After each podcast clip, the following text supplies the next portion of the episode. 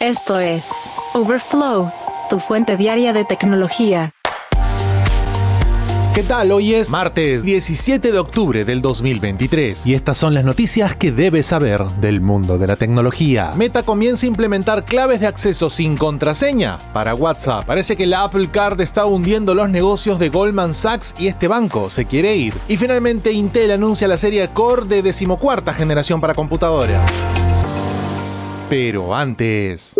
GTA a Netflix? Pues parece que están en conversaciones. Parece que Netflix está apostando por su división de juegos con la noticia de que el servicio de transmisión está buscando agregar un servicio de juegos en la nube para transmitir justamente videojuegos de gama alta, en la misma línea que Xbox Cloud Gaming. De acuerdo con un reporte del Wall Street Journal, el servicio de streaming estaría colaborando con Take Two para un acuerdo de licencia y así lanzar un juego dentro del universo Grand Theft Auto. Antes de esto, el alcance de los planes de juego de Netflix se extiende más allá de Grand Theft Auto. Parece que Netflix está buscando juegos potenciales para la serie Sherlock Holmes, para la franquicia Extraction dirigida por Chris Hedward y Black Mirror. Como tal, está claro que Netflix no solo busca competir con los grandes de la industria de juegos en la nube, sino que también está usando la división de juegos como vehículo para retener suscriptores. Ojo que la división de juegos de Netflix ha sido bastante discreta desde que se lanzó y ha operado principalmente en la esfera de los juegos móviles para sus series populares como Stranger Things, el juego del calamar y otras. Más allá de la cosecha de sus juegos móviles originales,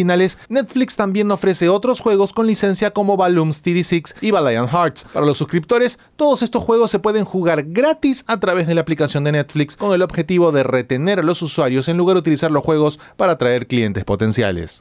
Y los usuarios de WhatsApp en Android ya pueden empezar a decirle adiós a la insegura y molesta autenticación de dos factores por mensaje de texto. Meta anunció que está implementando soporte para una función de clave de acceso sin contraseña para todos los usuarios en Android. La nueva opción de seguridad permite a los usuarios de WhatsApp utilizar la seguridad facial, la de huellas dactilares o la de ping en el dispositivo para desbloquear y acceder a las cuentas, siguiendo el ejemplo de Google cuando comenzó a solicitar a los usuarios la semana pasada a que crearan claves de acceso. WhatsApp ya está probando este método en su canal beta, pero ahora ahora están llegando los usuarios habituales de la aplicación en Android. De momento no hay confirmación sobre la compatibilidad de este sistema en iPhone, pero sí se implementará en Android en las siguientes semanas o de repente algunos meses. Este es un pequeño paso para nunca tener que volver a recordar una contraseña que podría ser robada en una brecha de información. Esto no significa, sin embargo, que los más de 2 mil millones de usuarios de WhatsApp estén completamente protegidos contra todas las amenazas digitales, pero por lo menos ayudará a que todo sea un poco más controlado. Por si no lo sabías, las claves de acceso o passkeys pueden reemplazar las contraseñas tradicionales con los propios métodos de autenticación de tu teléfono. De esa manera, puedes entrar a Gmail, PayPal o iCloud simplemente activando el Face ID en tu teléfono iPhone o en todo caso la huella dactilar en Android o también Windows Hello en una PC. Si las claves de acceso están almacenadas en el dispositivo, ¿qué pasa si se rompe o se pierde? Pues dado que las claves de acceso funcionan en varios dispositivos, es posible que tengas por ahí una copia de seguridad disponible. Muchos de estos servicios que admiten passkeys también se volverán a autenticar con el número de teléfono o correo electrónico o una clave de hardware o lo que sea que tengas como respaldo.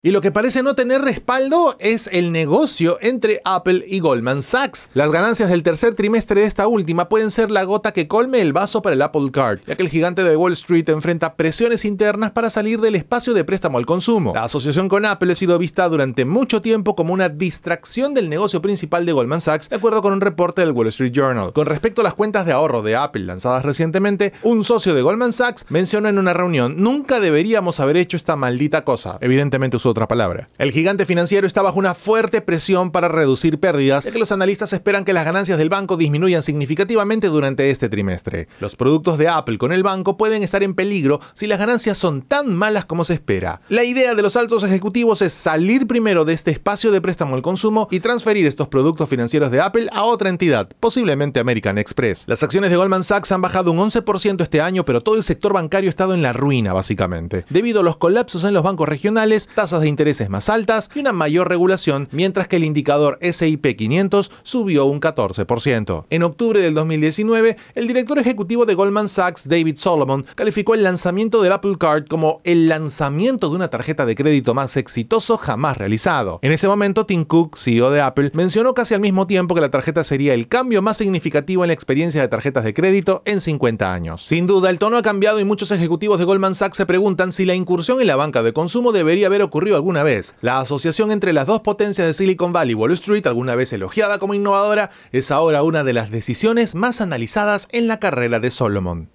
Ya que estamos con Apple, de acuerdo con Mark Gurman de Bloomberg, la marca de la manzana estaría desarrollando un sistema patentado para uso en tiendas minoristas que podrá actualizar un iPhone sin tener que sacarlo de la caja. Un empleado del Apple Store, por ejemplo, podrá colocar una caja de iPhone sin abrir en un dispositivo similar a una plataforma. Luego, el sistema de alguna manera podría encender los iPhone hasta que descarguen e instalen una actualización y luego volver a apagarse los teléfonos una vez que se complete este update. Gurman señaló que el sistema debería comenzar a implementarse en las tiendas Apple antes de fin de año, pero en verdad no sabemos mucho todavía cómo funciona este asunto. De acuerdo con la información, el dispositivo similar a una almohadilla sugiere que MagSafe, el sistema de carga inalámbrica y accesorios patentado por Apple, podría estar involucrado de alguna manera. Lo que podría ocurrir es que este dispositivo para tiendas minoristas sea simplemente una versión más poderosa del MagSafe y de alguna manera pueda hacer que un iPhone se encienda solo sin presionar el botón de encendido. Esto evidentemente tiene que manejarse con mucho cuidado. La idea no es prender cualquier tipo de teléfono o que esto caiga en manos equivocadas para una configuración masiva o inyección de malware. Pero parece una solución elegante a un pedido de un cliente que de repente no desea abrir la caja y recibir ya la actualización de manera directa, sin esperar incluso a usar el teléfono. Es evidente que si esto funciona con el iPhone, podría también funcionar para el iPad o en otras plataformas de Apple.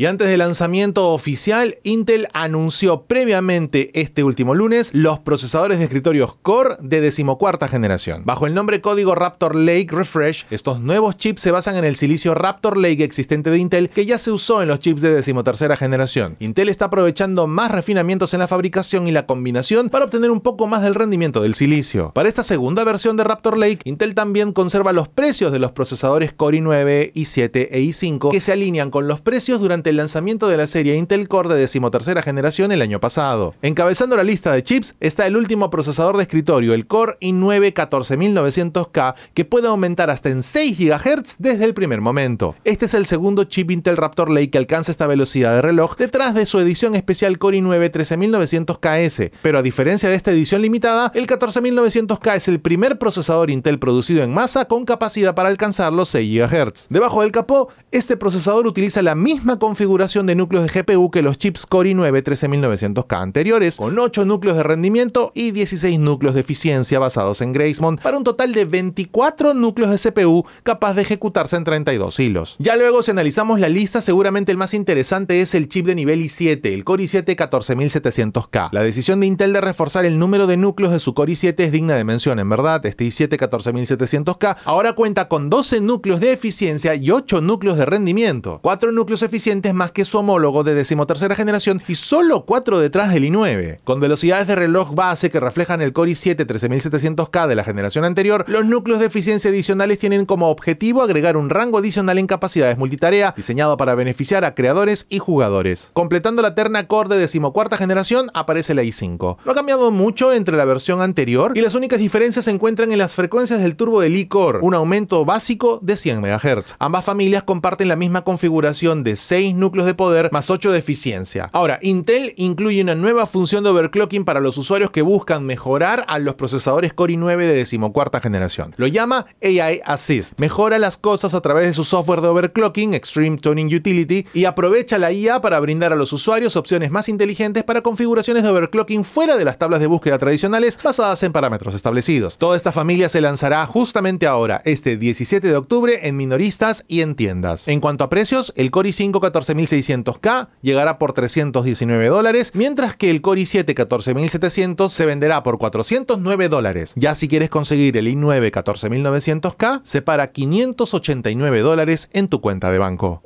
Tras la pausa, ¿cómo ves el futuro de la Fórmula 1 sin pilotos?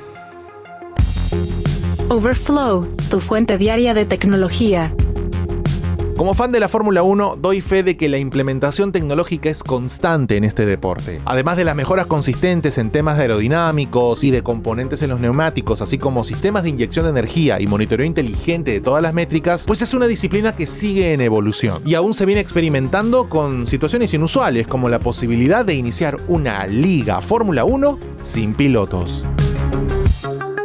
A través de un anuncio, Aspire, la fuerza impulsora detrás de los grandes desafíos y competencias globales para el Consejo de Investigación de Tecnología Avanzada de Abu Dhabi, anunció ahora los detalles de su muy esperado evento autónomo de Abu Dhabi Racing League o A2RL. Para esto se presentó un modelo del primer Dalara Super Fórmula Autónomo SF23 lanzado a principios de este año. Este equipo es capaz de detectar el entorno y operar sin participación humana y está destinado a transformar las carreras con una monumental carrera inaugural programada para el 28 de abril del 2024 en el icónico circuito Jazz Marina de Abu Dhabi, el mismo que coronó a Max Verstappen como campeón mundial en 2021. A2RL, el primero de su tipo en la región, integra inteligencia artificial, autonomía y deportes extremos para ampliar los límites de la movilidad futura. El evento se va a destacar como la liga de carreras autónomas más grande del mundo y presentará carreras de autos, de drones y de buggies. De acuerdo con Fasai Al-Banai, secretario general de ATRC, entidad matriz de Aspire, en la intersección de la ciencia, los deportes y la tecnología, la autonomía revolucionará el futuro del transporte. La Liga Autónoma de Carreras de Abu Dhabi se erige como un testimonio de la creciente reputación de Abu Dhabi como centro internacional de investigación y desarrollo y banco de pruebas de primer nivel para probar soluciones autónomas de pruebas de concepto al reunir a científicos, desarrolladores y gurús de la codificación de todo el mundo en un estadio de deportes extremos. En esta competición se reunirán 10 equipos de élite de universidades e institutos de investigación a nivel internacional. Todos competirán por una bolsa de 2,25 millones de dólares y cada equipo participante tendrá acceso exclusivo a un nuevo auto Dallara Super Fórmula SF23 que ha sido autonomizado específicamente para esta liga en Abu Dhabi. El monoplaza está fabricado con materiales biocompuestos sostenibles, pesa 690 kilogramos y actualmente es el coche de carreras de ruedas abiertas más rápido del mundo detrás de la Fórmula 1, alcanzando velocidades máximas de 300 km por hora. Cuenta con capacidades de frenado avanzadas, pila autónoma hecha medida, así como control de aceleración electrónico. Para más información sobre este evento, ingresa a a2rl.io. Geek Story. Un día como hoy, en la historia tech.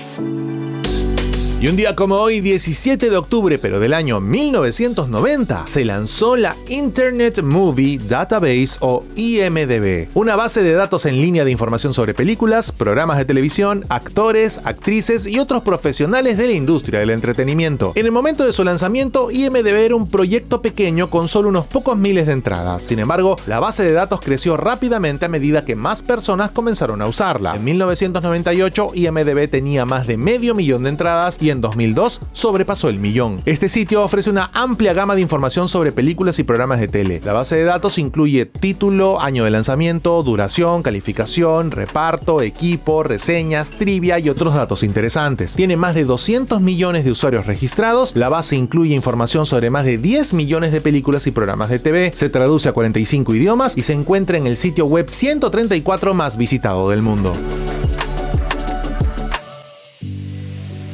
Geek Story. Un día como hoy, en la historia tech.